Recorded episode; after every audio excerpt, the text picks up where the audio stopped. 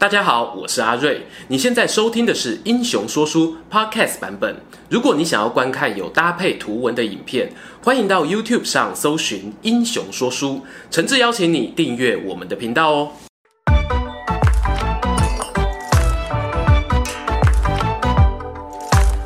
Hello，英雄说书的观众朋友，你们好，我是说书人阿瑞，替大家带来精彩的英雄故事，深宫谋略，步步惊心。历史上面啊，争权夺利总是有各种千奇百怪的手法。正所谓害人之心不可有，防人之心不可无。今天呢，说书人就要为大家来介绍四种你不可不知的宫廷计中计，让大家可以保护自己，远离风险。好啦，这是一支和宫廷计手游合作的影片。因为啊，这款游戏呢，它设计在中国古代的宫廷，是一款有开放式结局的养成类手机游戏。剧情对话中呢，会有多种选择，可以做出不同的回应，以度过各种难关，成就你的宫廷大梦。当然啦，心机计谋呢有高有低，说书人呢特别按照难易度呢把它分类，列出了经典的四大宫斗计谋。客官们，我们继续往下听聊。第一种借刀杀人，斩草除根。相信啊，大家都听过一种说法哦，就如果呢你是后宫少女团的一员，想要麻雀飞上枝头变凤凰，最快的捷径呢，莫过于是母以子贵，替皇上呢生养个一儿半女啊，那皇上对你的好感度立刻就翻倍成长。不过呢，这个道理啊，你知道，我知道，独眼龙也知道。生孩子这种事情啊，是很讲运气跟天分的，就像等公车一样哦。有时候半个小时等不到一班车，结果一次来了三班车。不过啊，后宫的妃子这么多，有时候大家都没有喜讯，喜讯一来的时候呢，就叮咚叮咚叮咚，通通肚子有奖。这下该怎么办才好呢？如果遇上啊心肠比较歹毒的呢，就会选择先下手为强，除掉别人的小孩。在电视剧《如懿传》里面呢，就有这样一个角色，他叫做嘉妃金玉妍。在电视剧当中的剧情是这样演的：金玉妍呢，她来自于朝鲜的李氏王朝，在被送入清宫之前呢，她自己其实已经有心上人了，就是朝鲜国的世子。因此呢，加菲金玉妍啊，在宫中有一个重要的任务哦，就是一路往上爬，当到皇后，接着呢，扶持自己的儿子成为皇帝，进而跟母国保持一个友好的关系。为了完成任务呢，金玉妍选择跟乾隆的正宫皇后富察氏合作。讲是讲合作啊，其实就是挑拨。毕竟富察氏那个时候已经有一定的地位了，理论上只要打保守牌，稳住局势就可以了，不需要做太多激进的手段。但是呢，在金玉妍啊从旁边不断的怂恿之下，富察皇后呢，她有一个宫女叫做素练，因为担心主子的地位不保啊，所以就连续使用水银下毒、梅果引蛇的各种手段。让其他怀有身孕的妃子呢，不幸生下鬼胎或者堕胎流产。接下来讲到的第二招计策呢，就是把你捧高高，让你摔重重。使用这一招的主角呢，还是我们前面提到的嘉妃金玉妍。在富察皇后过世之后呢，她选择和子嗣最多的纯贵妃来合作，连续除掉一些对手之后啊，她也想要挤掉这一个居大位的盟友。而金玉妍用的做法就是让对手自我膨胀，进而引来皇帝的厌恶。她时不时的呢就去吹捧纯贵妃，让对方心中产生一种老娘一定可以变皇后的错觉，进而呢去跟主角如意争宠。这使得乾隆皇大大的不开心，认为老子还没挂哎，你们就忙着要让自己的孩子变成太子，这是何居心啊？纯贵妃后来发现事情不妙之后呢，出于无奈，只能够吃斋念佛躲避风暴，但也因此呢退出了皇后竞争圈，要等到后来呢才有机会一吐怨气。第三招就是放假新闻，混淆敌人。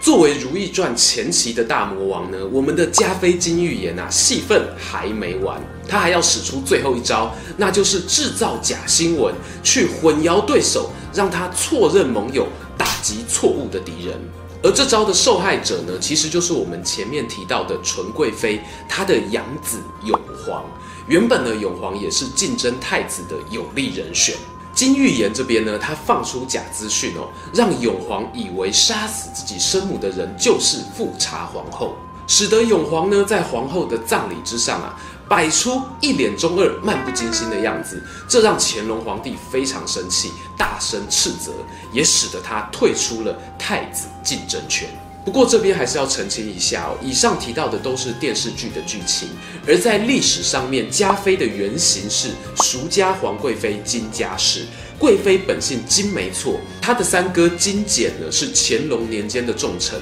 官位最高呢当到了吏部尚书，差不多就是现在的全叙部长，这个官位哦可不小。这一家人的祖先虽然来自于朝鲜的望族。可是呢，在清朝的前身后金的时候啊，就已经归附了，并非电视里面说的从北方远道而来，也没有太多关于斗争的记载。第四种计谋呢，叫做最强的斗争就是结盟。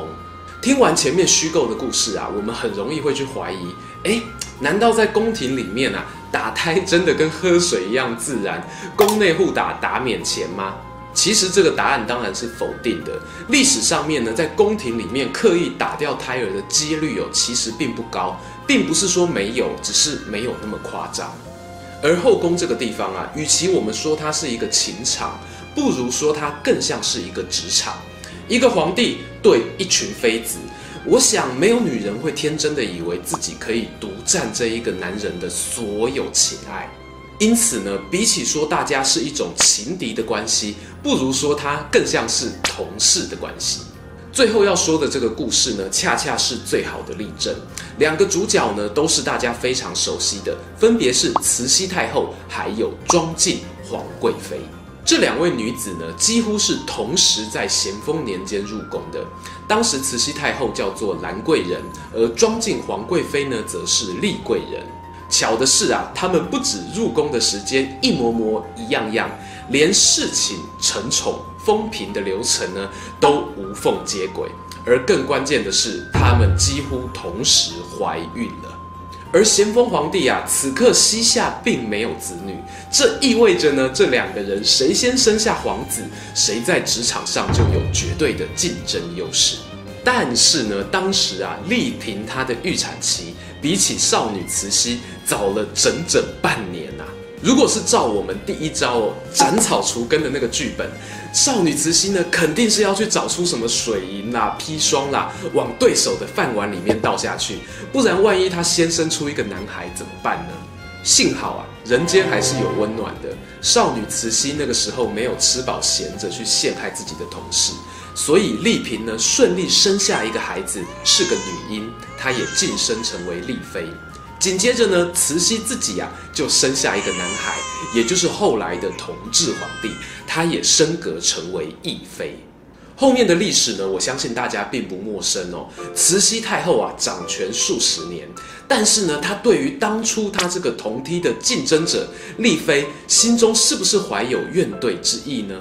我自己呢是没有诚实豆沙包啦，不过依照史书的记载哦，在咸丰皇帝过世之后，慈禧呢就用儿子同治皇帝的名义，把丽妃晋升为丽皇贵妃，等于是跳过了贵妃这一关，连升二级呀、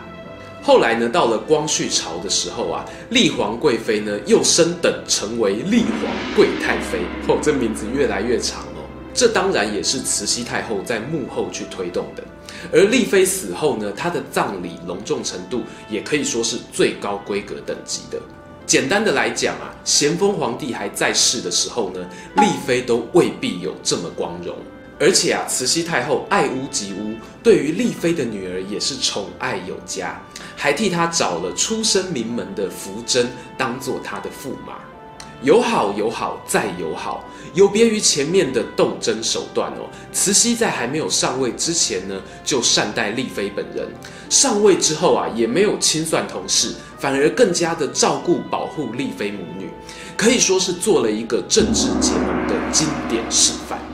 有人会说：“哎呀呀，这都是极端少数啦，你没有看到历史上也是有很多残酷的宫斗事件吗？”但我要说，其实这就跟电视新闻一样，如果不是重大刑案，会有机会登上头版吗？所谓美好人生诚可贵，如果你想要体会曲折离奇的宫廷生活，未必真的要出手去陷害别人。后宫斗心机，步步皆惊心。宫廷记游戏系统除了可以更换各种精美时装、喂养宠物，还有扬善除恶的互动系统，可以向其他好友请安、拜访、祈福，也可以进行下毒、造谣、捏脸等等宫斗。更可以跟伴侣、派系好友或随机玩家组队战斗，让你的宫斗之路更精彩丰富。想要了解更多《宫廷记》的游戏内容，请参考影片下方链接。今天的故事说到这边，如果喜欢这一则影片，欢迎订阅我们频道收看最新消息。已经订过的朋友，别忘了打开小铃铛，才不会错过精彩影片哦。想看更多有趣文章，也欢迎到英雄故事粉丝团按赞加分享。这里是英雄说书，我们下次再见，拜拜。